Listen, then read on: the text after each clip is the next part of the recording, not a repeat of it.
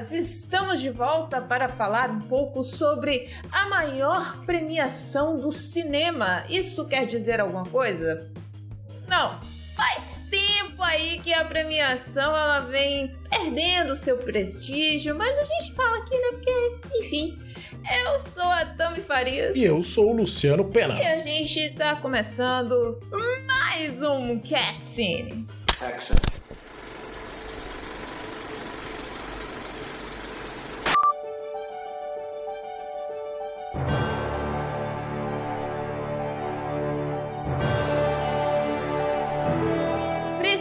Precisamos aqui falar que esse cast ele está sendo gravado nas coxas. Bem nas coxas. É, nós não iríamos lançar esse cast, tá, gente? O cast que ia ao ar essa semana era de O Irlandês. Mas a gente pensou assim: nossa senhora, tem tanto filme bom indicado esse ano que eu acho muita injustiça a gente gastar um cast inteiro só com o irlandês. De fato.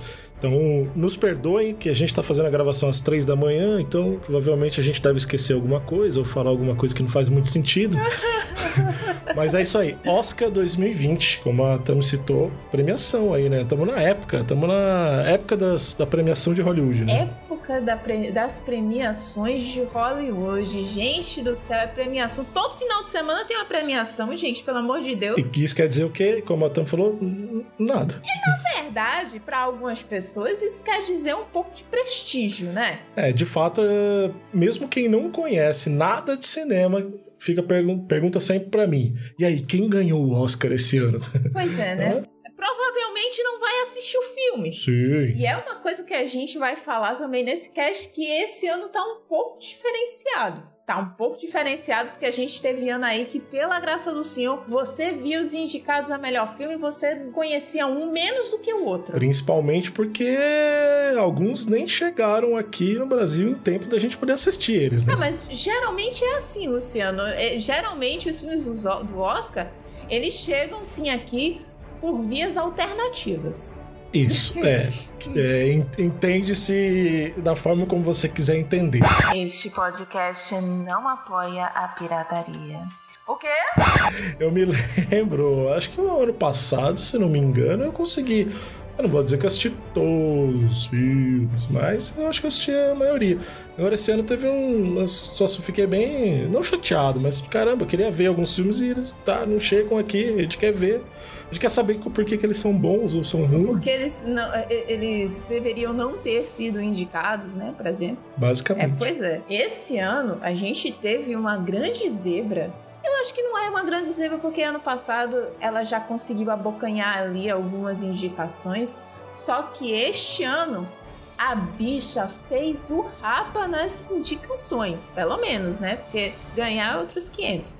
Mas a Netflix, senhoras e senhores, esse ano ela conseguiu abocanhar nada mais, nada menos do que 24 indicações. É o estúdio com mais indicações esse ano. É, são 24 indicações em oito produções diferentes da locadora vermelha. Né? Menino, né? estou passada. O irlandês que teve 10 indicações, é o filme com mais indicações da Netflix. História de um casamento com seis indicações, melhor filme, melhor atriz, tá arrebentando, hein? Pois é. E Dois Papas tiveram três indicações, seguidos por Klaus, Perdi Meu Corpo, Indústria Americana, American Factory, Democracia em Vestigem, A Vida em Mim. Desses aí, você assistiu quais? Olha, também eu vi o Irlandês, História de um Casamento, Dois Papas e Klaus. É isso aí. O resto eu não vi. Democracia em Vertigem que eu queria ver eu não vi. E o resto eu nem sabia da existência dele. É, e por falar em Democracia em Vertigem, vamos falar sobre o nosso representante brasileiro no Oscar, né? Exatamente. É agora o único representante, né? Pois é. Eu queria que tivesse lá Bacurau. Eu queria que tivesse lá Bacurau. Bacurau poderia estar sendo indicado a melhor filme? Poderia estar sendo indicado a melhor filme. Isso é eu sendo uma pessoa completamente emocionada? Sim, foda-se. Mas eu concordo em gênero, número e grau. Eu assisti Bacurau numa pré-estreia maluca que teve aqui e olha, é um baita de um Pois filme. é. Eu posso dizer, eu arrisco a dizer que ele é melhor que o Vida Invisível. Uh, polêmicas. A Vida Invisível. Polêmicas. Que teria sido oficialmente um indicado, né? Mas, enfim. É, pois é, né? A Vida Invisível ficou invisível no Oscar. Oh, trocadilhos! Nossa, essa foi ruim. Essa foi ruim. gente do céu, alguém me interdita. É o resultado das três horas da manhã. É, fazer o que, né, gente? É o que a gente faz, né, Pra lançar os podcasts da vida. Mas a gente não teve Bacurau, que nem teve chance, coitado. Foi o escolhido para tentar, né, galgar este prêmio, este carecão dourado. Foi o Vida Invisível que morreu na praia. É. Porém, a gente teve lá o Democracia em Vertigem, filme, quer dizer, documentário, né? É documentário, filme, foda-se. Aquele filme maravilhoso que está na Netflix, você não viu ainda, vá lá, corra, veja. Não faça que nem o Luciano. Se eu Exatamente. tivesse do lado dele, eu dava um tapa. Eu já senti o tapa aqui antes da gente começar. Pois é. Então, o que que acontece? Agora, sinta o clima. Democracia em Vestigem é um filme que vai te deixar com vertigem. Ele é um filme que vai te incomodar. É um filme que você vai ficar emburrado da metade pro final. Ok? Só aviso. Então parece que não é muito diferente aí da nossa política mesmo, né? Que Deixa a gente emburrado todos os dias. Pois é. And the Oscar goes to.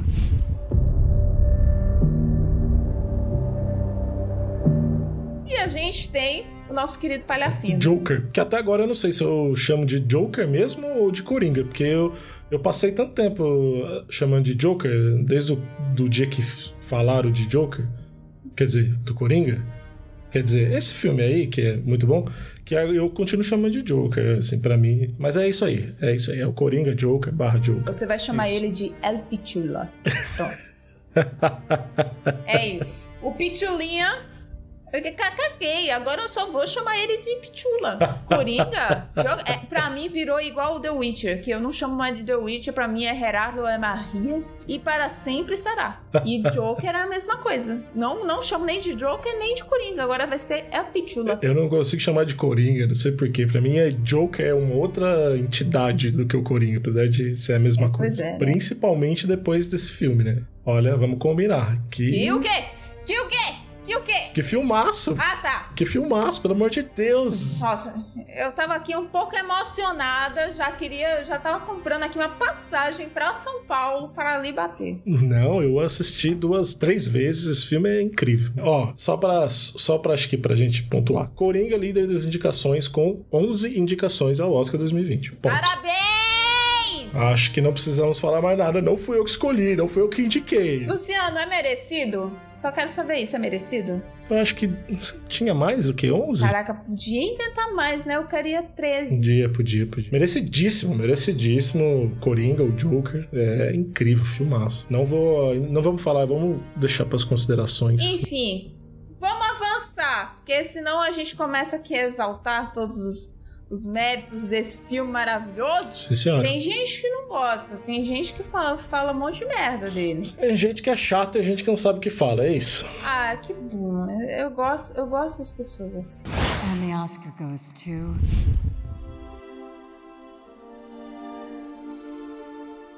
Gente, seguinte. O Scorsese bateu outro É o recorde. menino dos O recordes. menino dos recordes. O que foi que aconteceu? O Scorsese, ele, não obstante de bater o recorde de maior filme seu, né, no caso, ele também bateu o recorde de maior orçamento de um longa seu. E agora ele bateu o recorde também de diretor vivo com mais indicações ao Oscar. Posso com isso? Rapaz, o garoto tá pegando fogo mesmo, hein? It's on fire!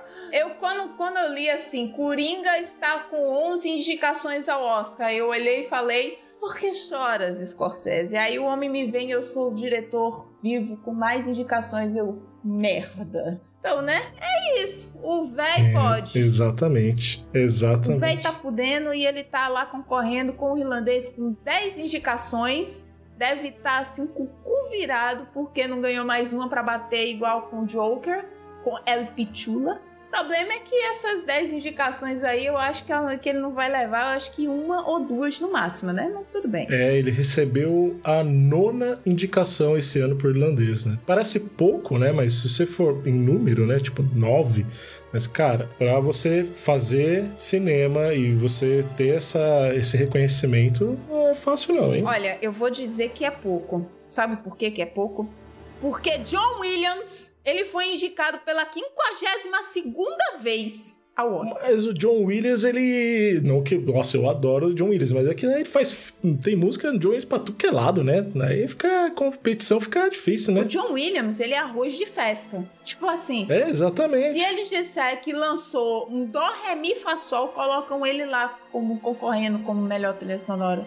Até agora eu Exatamente. estou tentando entender por que ele está concorrendo melhor trilha sonora original com a trilha sonora de Star Wars Ascensão em Skywalker. Ugh, Desculpa, não consegui me conter. Até porque a maioria das trilhas do John Williams, sei lá, elas são meio tipo um recorte delas mesmas, né? Eu gosto do John Williams, mas. Não, eu gosto de John Williams, tem umas coisas que ele faz que são icônicas, mas tem outras coisas que ele faz que, pô, cara, mano, essa trilha sonora de Star Wars é um copia e cola desgraçado da saga inteira. Tem, tem partes que ele recorta acorde por acorde das trilhas passadas do, do- da saga de Star Wars, cara. Sério, me deu ódio. Eu disse, cara, nem pra você ser assim um pouco mais criativo, fazer um arranjo diferente.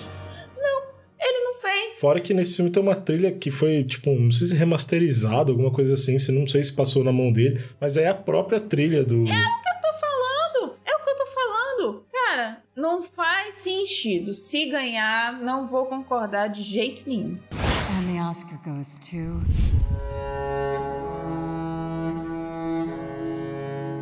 Um fenômeno sul-coreano chamado Parasita, que chegou ali, ó, de mansinho, de fininho, foi ali conquistando um, conquistando o outro, e chegou a boca miúda no ouvido de, de muita gente. Olha, tem um filme sul-coreano chamado Parasita. Parasita, você fala, que é isso? É o quê? É um filme sobre insetos? Um filme sobre monstros, porque podia até ser, né? Exatamente, inclusive achei. Mas eu, eu, eu fiquei sabendo desse filme totalmente por acaso. Uma pessoa que nem, nem vai no cinema, olha que maluquice, falou pra mim: Você viu esse filme aí, Parasita? Que... eu, Parasita? O que, que é isso? É um filme aí, não sei o que é também. Eu, eu pesquisei, tinha uma sessão, fui assistir no mesmo dia e saí paralisado. Nem deu pra fazer trocadilho com Parasita, mas tipo, Você ficou parasitado. parasitado, né? Eu fiquei parasitado com o Meu filme. Deus. No outro dia encontrei a pessoa e falei, só vai assistir. Não Só vai. falo mais nada. Olha, é sério, Parasita. Eu, eu, eu tentei, olha, eu rodei pra convencer minha mãe a assistir Parasita, porque ela estava convencidíssima de que era sobre bichos, né? De que era sobre insetos, parasitas, sobre animais, né? Peçonhentos. Justo, justo pelo nome. E eu disse, mãe, não é isso. Eu não quero assistir esse filme, não. Eu disse, mãe, assiste, só senta e dá o play. Paz, terminou o filme, ela. Meu Deus, Tamires, que filme bom! Aí quando saiu a lista dos indicados, né? Ela, aquele filme, aquele filme que a gente assistiu. Eu disse, é, mamãe, está lá. É, Mamãe tem um, um- um- certo, assim, uma certa queda por não ouvir as minhas indicações. O que que acontece? Ela se ferra depois porque ela assiste, gosta e ela tem que engolir em si. Tudo bem. É, mas vamos combinar que Parasita realmente não era muito convidativo, assim, inicialmente, né? É, o nome não é O convidativo. nome não é convidativo. Aí você pega um filme que, assim, eu não tenho preconceito nenhum, mas é um filme sul-coreano, que a gente não tá acostumado, num outro idioma, que também pra nós não faz tanta diferença porque a gente lê legenda de qualquer jeito. Só que ah, você ficar ouvindo, né, o áudio original. E aí, aquela história que. As histórias que geralmente são todas confusas, assim, né? Bom, até aí tudo bem. Ah, eu não achei a história confusa, sinceramente. Não, não, não achei confuso, mas quando você pensa pra um filme é, asiático, você fala, nossa, e vai virar uma salada, você não vai entender nada. Mas, olha, foi uma grata surpresa, eu fiquei de boca aberta. Eu não sei se foi o fato de eu já ter assistido outros outros filmes sul-coreanos, mas assim, ele não me passou tanta estranheza, saca? Eles têm uns costumes um pouco diferentes dos nossos, mas no geral, assim, não, não me causou tanta estranheza, não. Saca? Mas sei lá, não sei, eu acho que é porque eu já tinha assistido coisa sul-coreana antes. Quem assiste Dorama já tá familiarizado. Eu tô tentando lembrar de um outro filme aqui rapidinho. Invasão Zumbi. Isso, boa, obrigado também. Invasão Zumbi. Esse filme eu assisti. Aquele outro, The Raid. O The Raid, eu não lembro como ficou traduzido aqui. Inclusive, a, a ideia do filme parecia muito com a de Dread, o último filme do Juiz Dread que saiu. Ah, tá. E no final das contas, o Parasita teve seis indicações ao Oscar 2020. Seis indicações para um filme sul-coreano. Pois é. Língua estrangeira. Seis indicações. Ele já tinha, ele já tinha feito história aí por ganhar a Palma de Ouro em Cannes, foi o primeiro longa sul-coreano por ganhar a Palma de Ouro em Cannes. Ele ganhou recentemente o SEG, ah, o SEG Awards. E, gente, que orgulho desse menino parasita. Inclusive, você falou do SEG, só pra salientar, só pra deixar isso bem claro, foi o primeiro filme de língua estrangeira que ganhou numa categoria principal no SEG Awards, que é pra Hollywood, talvez até mais que o Oscar, ele é um dos, é, talvez o prêmio mais também importante, porque ele é escolhido pelas próprias pessoas que, pelos atores, pelas pessoas que fazem parte da indústria. Não Exatamente. são críticos e tal. Então, assim, pra ser um filme sul-coreano, ou seja, de língua estrangeira, ganhar, ganhar uma categoria principal no SEG é uma coisa muito importante. Exatamente. E todas as categorias que o Parasita está concorrendo, eu concordo plenamente da- das indicações. Ele tá concorrendo a melhor filme, melhor filme estrangeiro, perdão, aí, porque eu vou tentar falar o nome do diretor. Socorro. Bong Joon-ho. Sorry. Sei que eu devo ter assassinado a língua coreana, mas tudo bem. É, é difícil. Ele foi indicado a melhor direção, certo? O filme foi também indicado a melhor edição, melhor design de produção e melhor roteiro original. E roteiro original, amados, por mim levava. Sim. Eu achei incrível agora nesse segue a, a- a premiação, todo mundo aplaudindo de pé. Eles ficaram surpresos por ter ganho, é, mas eu achei totalmente justo. E, e- e todo mundo levantou e aplaudiu de pé. Achei incrível. Nossa, maravilhoso, gente. Maravilhoso. Parabéns. Se você não viu, corre pra ver, aproveita. And the Oscar goes to. Gente teve os esnobadinhos do Oscar. Você sentiu falta de alguma coisa, Luciano, no Oscar? Olha, inicialmente eu tava pensando aqui sobre isso, e aí eu, eu tava tentando lembrar que os filmes que eu vi. É que 2019 teve muito filme bom também, né? Mas eu acho que assim, de cara, eu acho que eu senti falta da Lupita Nyong'o, lá em, em Nós, ou Us. Eu acho que, inclusive, foi, assim, a esnobada maior. Porque o que a Lupita fez nesse filme, senhores, que coisa maravilhosa. É, este é outro filme incrível, né, do Jordan Peele, que fez, tinha feito Corra, né, que é outro filme também incrível, mas assim, é, nós, ela, ela, ela interpreta duas pessoas, né, fiquei triste aí pela, pela ausência. Exatamente. Também teve outro esnobado, foi o Robert De Niro, que não foi indicado a melhor ator por o, Irla- o irlandês. Nossa, quase que não saía. É, eu, eu não sei se eu fiquei triste, na real, viu, pelo Robert De Niro. Na verdade,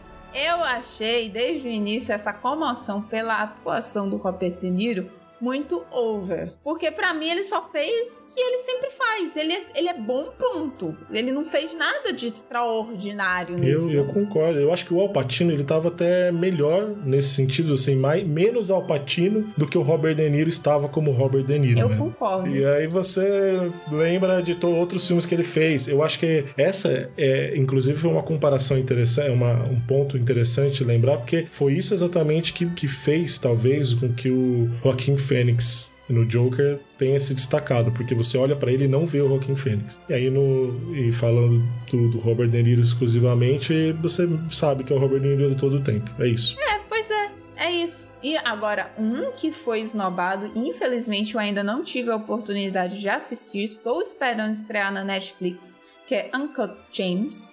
James, não. o filme do Uncut James. Oh, O filme do Adam James! Sandler, é esse, né? É esse, é esse É, aí, né? Joias Brutas.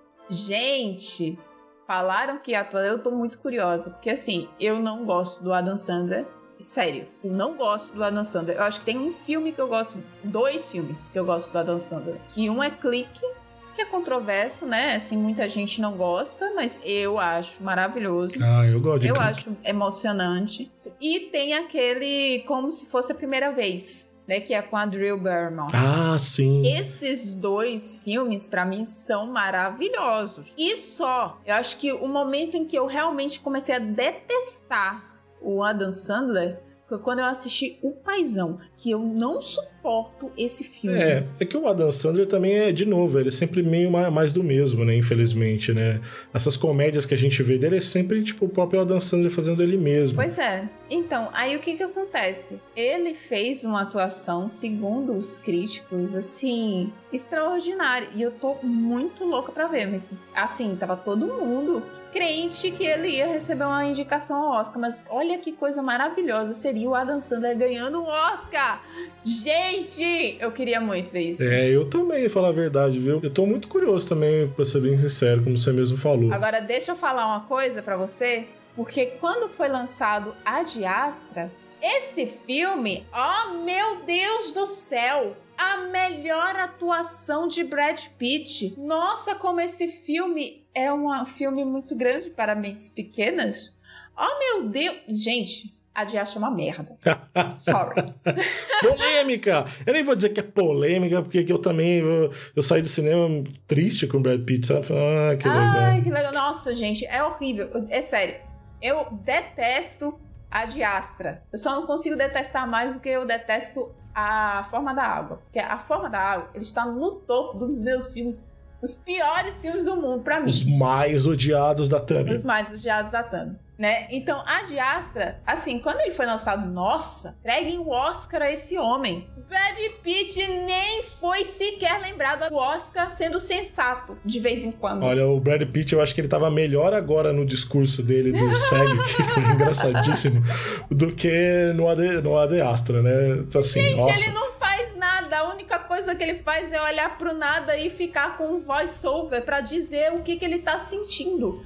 Meu Deus do céu, é, é, é, é, é patético. Desculpa E aí. tem o Tommy Lee Jones com, como pai do Brad Pitt. Inclusive, na época que eu gravei um podcast, o pessoal tá lá, tava todo babando as bolas do, do Brad Pitt. E eu falei, gente, sinceramente, eu gostei mais dele em Era Uma Vez em Hollywood do que nesse. E dito e feito, ele Era Uma Vez em Hollywood ganhou uma indicação ao Oscar. Merecido também. Merecido também, né? Enfim, você lembra de mais alguma coisa? Ou- Teron Egerton, né? Do Rocketman. Sim, é verdade. Porque ano passado, caso vocês não lembrem, ano passado nós tivemos uma dentadura que ganhou o Oscar. Nossa, não me lembra disso, por favor. Não me lembra disso. Uma dentadura ganhou o Oscar ano passado. Olha, quando eu saí de Bohemian Rhapsody, eu fiquei duas semanas ouvindo Queen, porque eu gosto muito de Queen. Mas de- quando eu fui assistir Rocketman, o Teron Egerton faz um negócio ridículo. E eu fiquei escutando as músicas do Elton John, cantadas pelo Egerton. Pois é, né? Porque o Remy Malik nem isso foi capaz de fazer. É, ele não consegue, né? Ai, gente, eu odeio Bohemian Rhapsody. Ah, Se não fosse do Queen, a se- Não, você tira, você tira o filme. Você tira o filme e escuta só a música. Pronto, tá ótimo. Mas o filme é. Ele é. Ele é mal feito, gente. Aquele filme é mal feito. Ele é mal editado. Ele é mal atuado. Ah, não. Ah, vamos esquecer, já é, tô essa ausência do Teron Egerton agora eu fiquei triste, né? É ele ganhou outros prêmios, bem merecido e tal, mas, pô, é Oscar, né? Tem Frozen também, que eu chorei pra caramba. O Infeliz não tá concorrendo à melhor animação e eu estou tentando até agora entender por quê. Ah, Toy Story 4. Ah, Exatamente. caguei pra Toy Story 4, gente. Frozen 2 é muito mais filme do que aquela merda. Nossa, eu tô me exaltando muito. Olha, os, do- não, os dois filmes são bons, mas Frozen 2, eu assisti Frozen agora, né? Você assistiu bem antes que eu, mas eu assisti agora, esses dias atrás. E olha, eu me esvaí em lágrimas e fiquei desidratado. A manteiga. A animação é muito boa, é muito bom. Aqui do Frozen 2 é muito bom. E o 1 é bom, mas o 2 é ótimo. Cara, ambos os filmes me emocionam muito. O primeiro filme, ele tem a incrível façanha de me fazer chorar logo no logo da Disney. Não me pergunte como. Aquela musiquinha. Na, na, na.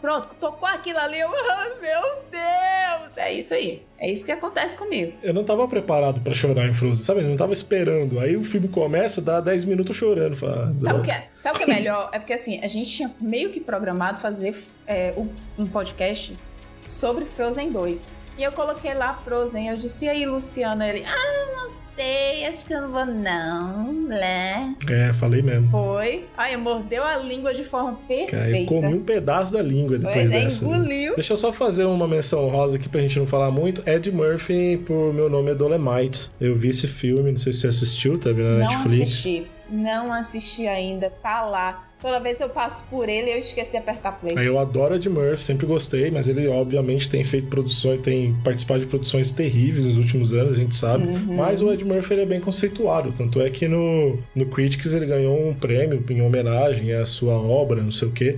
E realmente, nesse filme, Dolemite, ele tá muito bem, é baseado em fatos reais. Eu não sabia quando eu comecei a assistir o filme, que eu não conhecia a história. E aí, no, chega no, no, final do filme, eles explicam e tal.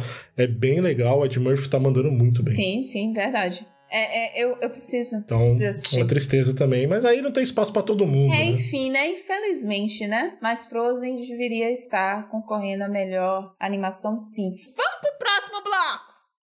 The Academy Award for Best Picture. La La Land. We lost, by the way. E os termômetros? Os termômetros do Oscar, porque já começou aí é esse período agora de janeiro, ele é cheio de premiações. Como eu falei no início da, sema, do, da semana. Errou! No início deste podcast, é 3 horas da manhã, a gente tá assim. É, é, é isso.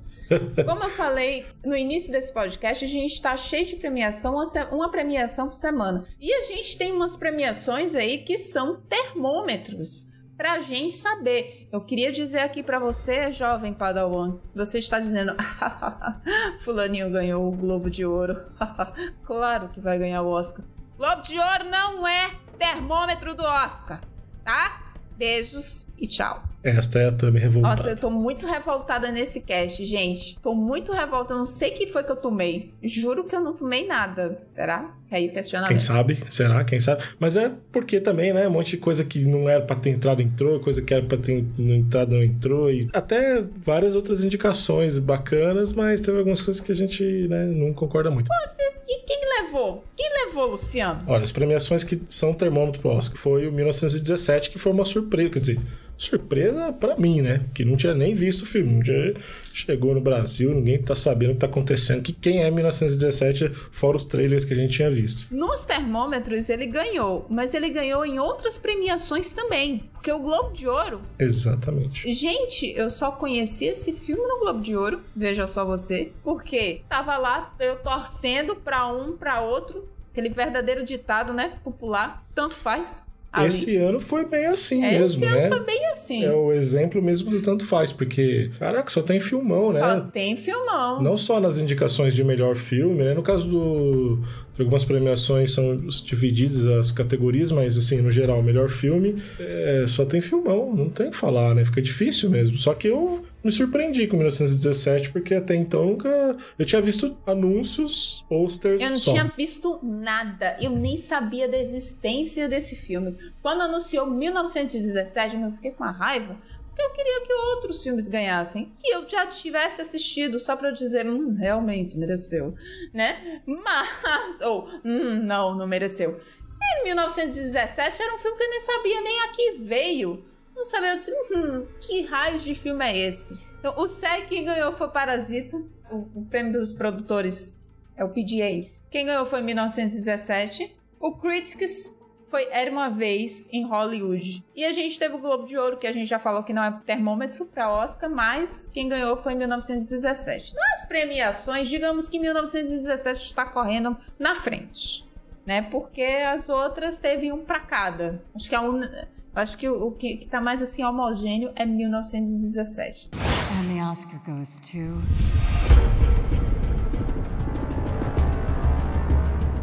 Diz aí, Luciano, quais são os filmes indicados para melhor Vamos lá, os indicados para melhor filme do Oscar 2020 são Jojo Rabbit, Ford vs Ferrari, Coringa, História de um Casamento, 1917, Adoráveis Mulheres, Era uma vez em Hollywood, Irlandês e Parasita. Olha, eu, eu fico emocionada com essa lista de melhores filmes do Oscar. Porque vou te contar, eu acho que.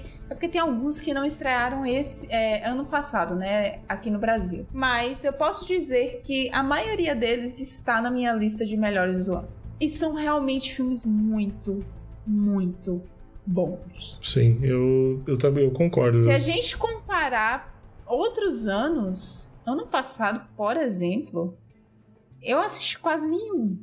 Eu assisti quase nenhum filme dos que estavam sendo indicados. É, se- é, esse ano a gente tem de verdade aquela aquela sensação do tanto faz, né? Porque é claro que cada um vai ter um, um mais querido, que gosta mais. Tem gente que não gostou de algum, que daí provavelmente você deve estar errado.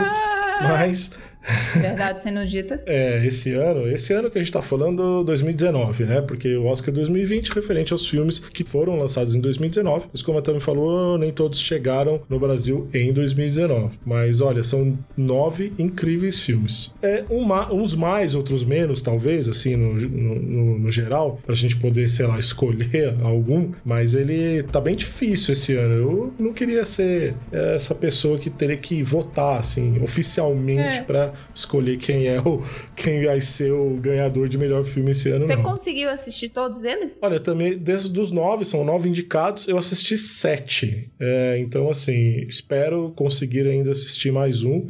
Eu não assisti Adoráveis Mulheres, né? E não assisti Jojo Rabbit, porque é, ele deve estrear agora no começo de fevereiro, no mesmo final de semana da premiação do Oscar. Se tudo der certo, eu devo assistir. E Adoráveis Mulheres já está no cinema e eu não vi. Os demais eu assisti todos e o 1917, como a gente falou, lá do termômetro, toda aquela história, né?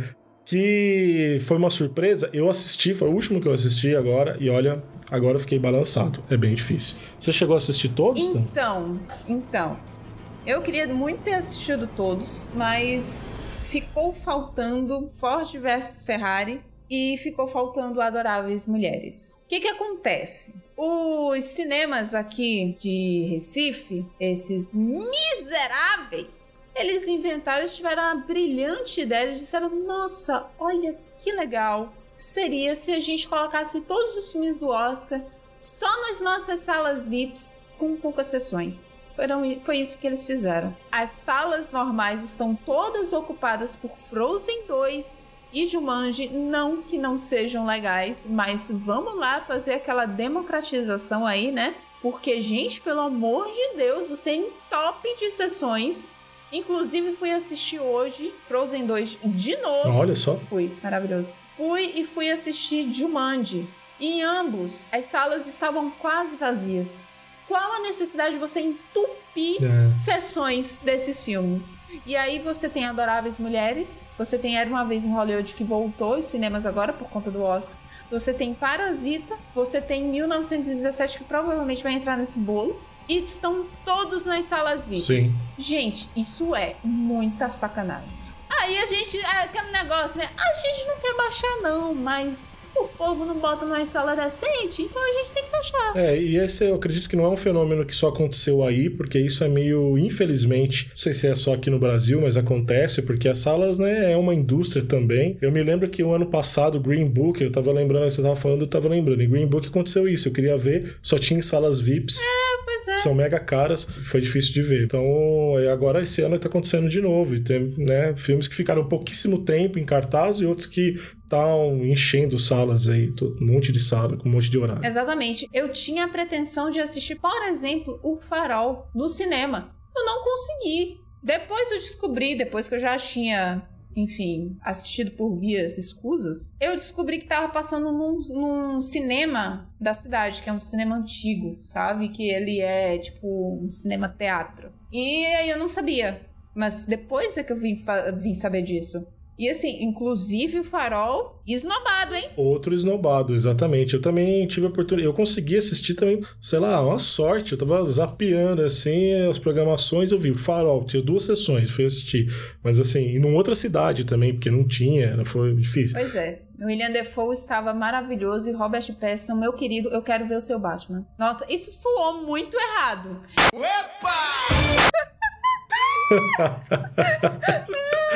É, a hora que começou o farol, que eu vi as primeiras cenas do Robert Pattinson, eu falei, eu quero ver esse Batman. Eu quero ver esse Eu Batman. vou dizer o seguinte a você. É, é de fato, esse ano é o verdadeiro tanto faz. Olha, quando lançou assim os, os indicados, eu olhei assim, eu disse não, gente, Coringa é muito bom. História de um casamento é muito bom. Era uma vez em Hollywood, eu vou dizer a você, a primeira vez que eu assisti, eu não gostei tanto. Quando eu assisti a segunda vez, já meio que já sabendo o que esperar, Sim. Gente, eu gostei imensamente desse filme. Eu fiquei impressionada.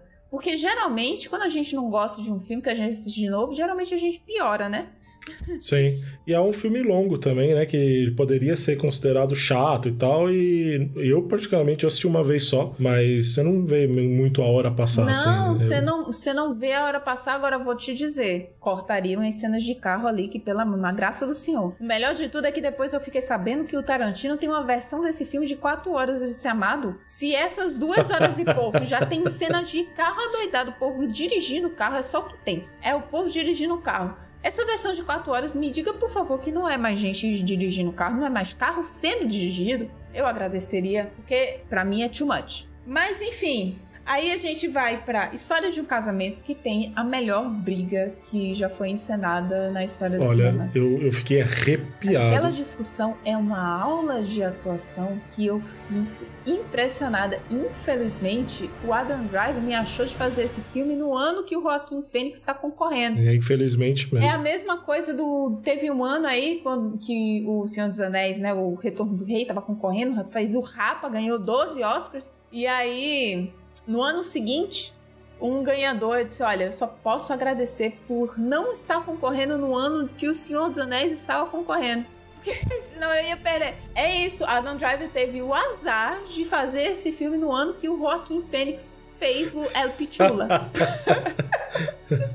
Sim, é verdade. Teve um, amigo meu que assistiu Coringa, ele demorou pra assistir Coringa, né? Aí ele falou, nossa, que filmaço, não sei o quê. E aí ele foi assistir, porque daí saiu depois, né? A história de um Aham. casamento na Netflix. E aí ele foi, ele assistiu e ele, ele me mandou uma mensagem no meio da noite, assim: olha, é o melhor filme que eu já vi, não sei o quê. E olha, o Adam Driver e a, a Scarlett Johansson tá.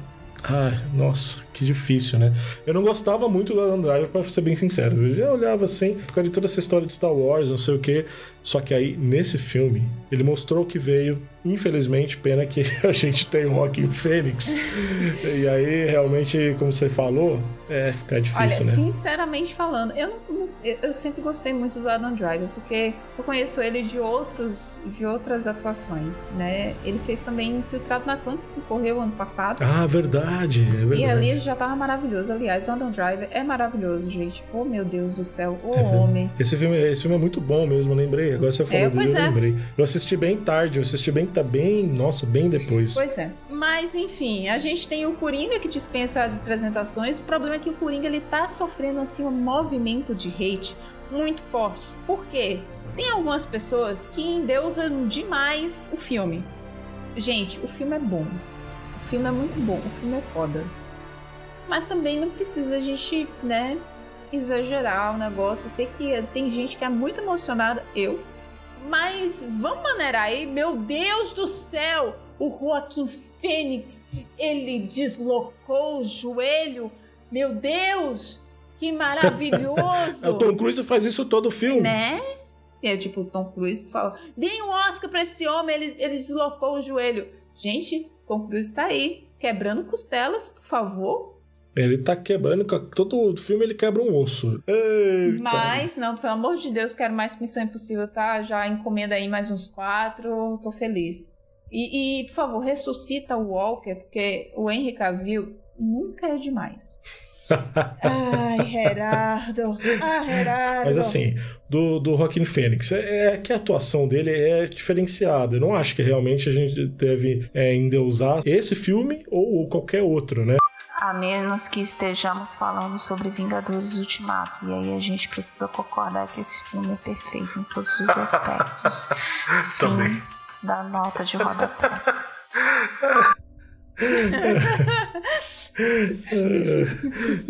O que, que a gente tava falando mesmo? Eu não sei, Vingadores Ultimato, que devia estar concorrendo também ao melhor filme, que tô emocionada, tô um pouco. Olha, Ford vs Ferrari, me diga aí, você que assistiu esse filme, é, são, são dois machos exalando testosterona, brigando por, com carros, é isso? Basicamente é isso, não, brincadeira. Ok. Mas ó, teve umas controvérsias aí nesse filme, porque falam muito mal da, da atuação do Matt Damon. Gente, mas é verdade? Porque ele é apagado no filme, não sei o que, blá blá. Eu não acho, até, mas eu sou suspeito que adoro o Matt Damon também. Dessa vez ele não tá perdido em lugar nenhum, o que é legal, porque, né, normalmente ele sempre tá perdido em algum planeta, alguma espaçonave, um universo, alguma coisa estranha. Ai, Então, alfinetadas. Dessa vez ele não tá perdido em lugar nenhum. É, e, apesar de eu gostar de todos esses filmes aí do Matt Damon, é, o Christian Bale tá muito melhor, de fato, isso eu não tenho o que falar. Conta a história de, de- desse, justamente dessa coisa aí da Ford versus Ferrari no- na corrida de Le Mans. Pra quem gosta de carro, é um deleite. Eu não sou fã de carro, gostei do filme, ponto. É um filme é, bom. Hum, Eu acho que de todos aí, eu não assisti Jojo Rabbit, mas acho que de todos, talvez realmente ele seja na escala, assim, ele talvez esteja lá mais pra baixo, um dos últimos, assim, em termos de. Não só não qualidade, que ele é, ele é bem feito, é bem produzido, mas no geral, assim, é uma história que. A não ser que você seja, seja muito fã de corrida, você vai gostar muito. Tem um primo meu que amou, assistiu 20 vezes o filme já, porque o cara é fanático por corrida. Jesus Cristo, esse homem não tem vida social, não. Não trabalha, não come, não É, dorme. Exatamente, mas é isso, ponto. Não é ruim, mas. Verdade, sendo revelado. Christian Bale, eu gosto do Christian Bale, mas. Ok. É, Adoráveis Mulheres, infelizmente nós não podemos, nem eu nem o Luciano, a gente pode falar qualquer coisa sobre Adoráveis Mulheres, porque por motivos de não conseguimos assistir. Mas tem a Florence Pugh, e a Florence Pugh fez o melhor filme do ano passado. Não, mentira, não é o melhor filme, mas uh, é, é um filme extraordinário que se chama Midsommar. Se você não assistiu, você está errando na vida, vai lá e assiste Ah, Midsommar, Midsommar. pelo amor de Deus. Você sabe que eu fiquei pensando na hora que eu vi a- a- o cast desse, desse filme em algumas trailers, sei lá, eu fiquei, eu conheço essa menina, velho. Eu conheço essa menina de algum lugar, né? E aí, agora você tá falando. Outra esnobada, gente. Florence Pugh merecia com certeza uma indicação pelo trabalho que ela fez em Midsommar. Gente do céu, essa garota é um A espetáculo. gente tem que colocar Midsommar, Parasita, Bacurau, tudo no mesmo lugar, assim. Olha só, isso mesmo. Eita! Aí, já, aí vem os haters. É, bota tudo no mesmo saco e toca fogo. Eu tô triste porque eu descobri que eu tenho um hater. Ah. Aí a gente teve o Irlandês, que é o filme, maior filme, maior filme do Scorsese, o filme mais caro, e o filme que lhe rendeu a, a indicação lá e o tornou um diretor vivo com mais indicações ao Oscar. Olha, eu vou dizer uma coisa. Antes de assistir todos os outros filmes, eu olhava para o irlandês e falava: puta que pariu, que filme bom. Mas aí eu fui assistindo outro, fui assistindo outro, o outro. E eu vou dizer, dessa lista, infelizmente eu não assisti é, Ford vs Ferrari, porque eu já, como eu já falei, Adoráveis Mulheres, provavelmente eu vou gostar. Mas como eu não, não assisti Ford vs Ferrari, eu não tenho como afirmar com total certeza. Mas dessa lista, eu acho que pra mim o mais desinteressante que se tornou foi o irlandês. É, eu, eu como eu assisti o Ford Ferrari, eu acho que o irlandês é melhor, assim, mais interessante. Eu acredito que sim também, porque também essa história aí de Ford vs Ferrari não é algo que me interesse muito. Mas aí é uma questão realmente de gosto, sabe? É, mas, assim, o irlandês é o que eu acho, assim, não que seja ruim, pelo amor de Deus, gente. O irlandês é um filme incrível. Mas, dentre essa lista, pra mim é o que tá mais lá embaixo, sabe? Eu acho o irlandês, inclusive, o nosso cast que era para sair essa semana, como a gente já falou, era sobre o irlandês. A gente resolveu abortar e falar sobre todos os filmes, porque todos os filmes são bons. Sim. Mas o irlandês que a gente tinha falado, é assim, é o o que a realmente atrai, pelo menos a mim, eu acho que o Luciano também, é que ele é um filme de máfia que não parece um filme de máfia. Ele mostra tudo muito cru, ele, mostra tudo assim de uma forma assim mais realista, Exatamente. sabe? E eu acho que isso também se deve ao fato de ser baseado em fatos reais. É, acredito que sim. Ele é, realmente ele é mais realista, ele não endeusa essa questão dos, dos mafiosos. Eu acho que é, é um filme diferente. É um filme longo em alguns momentos, né? Mas assim, em momento algum é um filme ruim. Não, ele, ele não é. E o elenco, né? O elenco desse filme. O elenco é maravilhoso, gente. Então, aí a gente já falou sobre Parasita, né? Parasita, que é a grande surpresa do Oscar, aliás, não só do Oscar, mas de todas essas premiações que tem tendo esse ano, que ele é um filme sul-coreano que conseguiu chegar lá. É isso aí, conseguiu chegar lá, exatamente. Mas Parasita tá aí, veio, surpreendeu o filme sul-coreano estrangeiro, é isso. Não dá nem pra falar, inclusive, do filme, só vejam. Exato. Exato. Inclusive, quanto menos informação você tiver sobre esse filme, melhor ainda. Só vai. Exatamente. Foi, comigo foi assim, foi uma surpresa. E eu tô falando pra todo mundo. Ó, não, não, o que que é? Não vou te falar nada, só Eu não vou te assiste. falar nada, é exatamente. E aí a gente tem os dois últimos indicados, Jojo Rabbit. Gente, Jojo Rabbit que, assim, foi me passado como uma comédia. Sem spoilers, por favor. Tá bom. Ah, eu vou tentar não dar spoiler. Ai, que droga, Luciano, você não assistiu ainda? Sem spoilers, por favor. Tá. Eu tô louco pra ver esse filme. É um filme com a Scarlett Johansson, é um filme com... Ah, não, eu quero muito assistir esse filme. Ok. Eu acho que.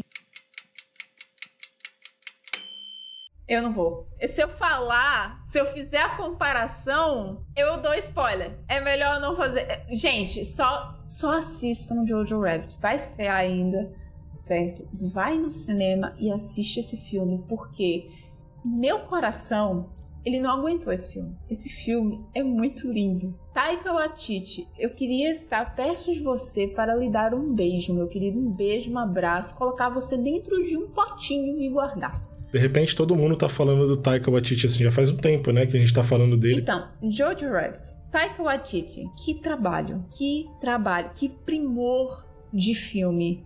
E assim, ele levanta umas questões e, sinceramente, eu gostaria imensamente de fazer um, um cast só sobre Jojo Rabbit. Porque, olha, esse filme levanta umas questões assim inacreditáveis, umas coisas, umas reflexões, sabe? Que, olha, inacreditável. Olha, depois que eu assistir, a gente vai fazer, então. A gente Combinado? precisa, a gente precisa, sinceramente falando. Demorou. Faremos. E a gente encerra essa lista de indicados com a zebra, né, maior, porque assim, pelo menos ele é uma zebra aqui no Brasil, porque ninguém tava esperando esse filme. Ninguém sabe, conhecia, poucas pessoas assistiram aqui na época das quando saiu o Globo de Ouro e tal, e aí foi uma surpresa pra todo mundo, que é 1917. E gente, eu entendi perfeitamente porque ele tá levando Sim. os prêmios. Eu não sei como é que foi nos Estados Unidos, porque eu não lembro qual que foi a data de estreia. Mas aqui no Brasil, com certeza, no Globo de Ouro, quando ele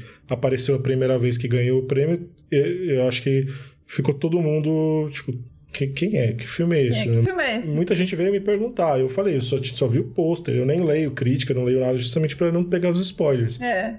E eu não sei como é que foi nos Estados Unidos a estreia desse filme, mas foi um. Pra mim, é o que a gente tá chamando de, de azarão ou zebra, porque apareceu do nada e já começou ganhando prêmio, né? É, e eu vou dizer, eu vou dizer a vocês, gente, a parte técnica desse filme é assim de vocês choram. Olha, é pornô pra cineasta.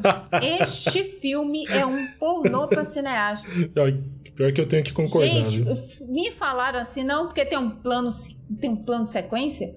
Eu achei que fosse igual, por exemplo, ao Regresso, que tinha um plano sequência, mas não era o filme. É a porra do filme inteiro. Um plano sequência. Você sabe o que é você fazer um filme de guerra inteiro em plano sequência, amado? É para bater uma punheta.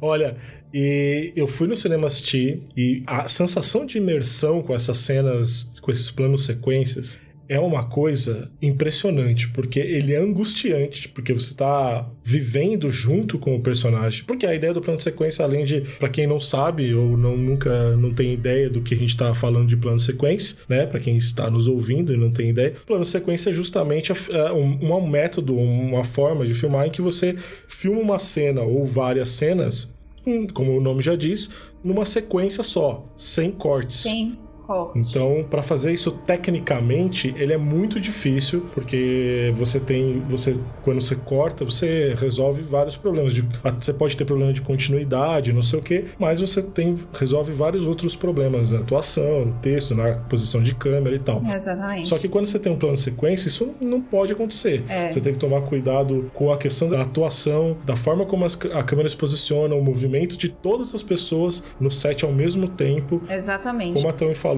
no caso de um filme de guerra, como é 1917, que retrata a Primeira Guerra Mundial, onde você tem muita gente ao mesmo tempo, é, porque é justamente filme de guerra, isso é uma façanha impressionante do Sam Mendes, que é o diretor de 1917. Exatamente. E assim, a gente teve Birdman também, que foi todo filmado em plano de sequência. Deve ter outro também que eu não tô me lembrando agora. E assim, você sabe que é uma técnica assim, realmente difícil de fazer e tal, precisa de muitos detalhes.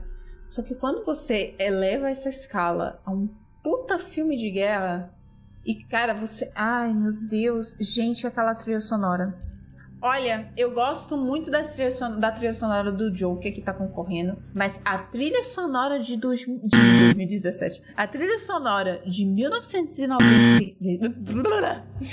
Errou de novo! Errou! A trilha sonora de 1917 é uma coisa assim tão estupidamente formidável que assim você emerge de uma forma que você nem sente. É, Logo no início, ele já. é, A trilha, ela te convida a você participar daquela, daquela aventura, cara. Aventura entre aspas, mas é que aquilo ali é mais um suicídio mesmo. Mas. Lá, isso aí é uma, ela é, um- nossa, é uma representação da guerra de uma forma que talvez a gente nunca viu. E a Primeira Guerra é uma guerra muito mais violenta, apesar de ser a Primeira Guerra, né? Por conta de todos os métodos que foram utilizados. E aí a, a trilha, ela, meu A Deus. trilha é incrível. Gente, assistam 1917. Olha, assistam todos os filmes da lista, vocês não vão perder nada. São todos filmes incríveis. É, Tirando Ford vs Ferrari. Não, mentira, Ford vs Ferrari também é legal, mas é, é só legal, saca? Mas assim, fora ele, que é só legal, todos os outros são muito bons. São muito bons. E vale a conferida.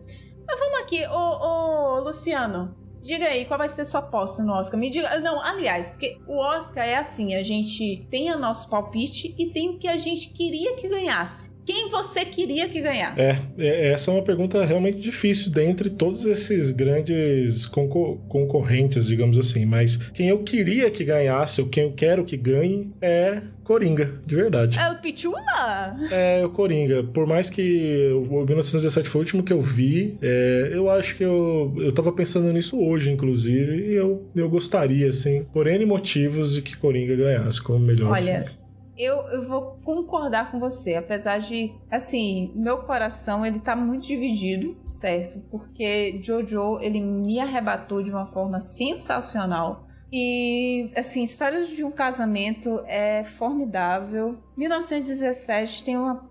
Ah, meu Deus do céu, gente, é muito difícil. Esse ano tá difícil. É, lembrando que eu não vi o Jojo Rabbit também pra opinar, infelizmente, tô bem É. ansioso. Ano passado, a gente teve a primeira indicação de um filme de história em quadrinho, né? Um filme de super-herói, que foi o Pantera Negra. Não levou, quem acabou levando foi o Green Book, mas ficou lá, né? Assim, já, já marcou território ali para os filmes baseados em história em quadrinho. Coringa, Sim. esse ano concorrendo, mais um filme de história em quadrinho concorrendo a melhor filme, e dessa vez numa escala assim suprema, porque são 11 indicações. Se Coringa ganhasse, seria o primeiro filme baseado em histórias em quadrinho que ia ganhar o E a Oscar. gente sabe que a academia tem esse histórico de justamente não premiar esses tipos de filme, né? Por esse motivo também que seria importante. né? Exatamente. Não só pra esfregar na cara da sociedade um Oscar, não só por isso, mas o filme é bom realmente. Mas gente, isso ia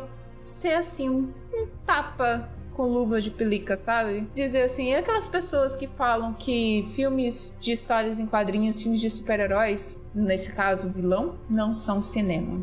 11 indicações, mas não são cinema. É, exatamente. Você pega comentários desse e aí acontece o que acontece agora no Oscar, né? Com 11 indicações. Pois então, é, né? no final, essa é a sua escolha mesmo? Se meio que de coração seria Coringa também? Olha, seria Coringa. Embora por mim cada um recebe, cada um podia receber uma parte do Oscar. O Coringa ficava com a cabeça, o Jojo ficava com um braço, né? O 1917 ficava com outro braço. Por mim, partiria o, o- a estatueta e daria um pedacinho pra cada um. A lá Meninas Malvadas. É. Mas vou ficar com o Coringa. Mas agora você acha que vai ganhar quem, Luciano? É, de fato, eu acho que no final das contas quem vai levar vai ser 1917. Não só pelo que, pelos prêmios que ele já ganhou, eh, mas por todo esse trabalho que o Sam Mendes fez. Não só porque tecnicamente o o 1917 é um filme simples em questão de história, mas ah, o que ele passa pra você e o que ele faz com que você sente, ele acaba tendo esse diferencial. Eu acredito que no final das contas vai ser 1917. Eu concordo, eu acho que quem vai ganhar é 1917, embora eu ficaria assim embasbacada, né? Se já pensou de repente quem ganhar é Parasita? Gente do céu. Eu pensei a mesma coisa enquanto tava falando. pensando, já pensou que delícia Já que ia ser? Pensou que delícia que ia ser se Parasita ganhasse? Por mais que 1917 seja um filmaço, e Parasita também, quer dizer, são dois opostos, né? Porque são filmes completamente diferentes um do outro. Uhum. né? Não tem nem como você comparar os filmes. Ah, Qual que é o melhor? Poxa, difícil. Os dois filmes são muito diferentes, né? Assim como outros também. Mas olha, nossa, imagina. Então, imagina isso. Vamos imaginar. Vamos, vamos só dormir com essa imagem do Parasita ganhando o Oscar de melhor filme. Só pra gente dormir feliz. Não que os outros não sejam, mas ia ser incrível. Nossa, ia ser muito incrível. And the Oscar goes to.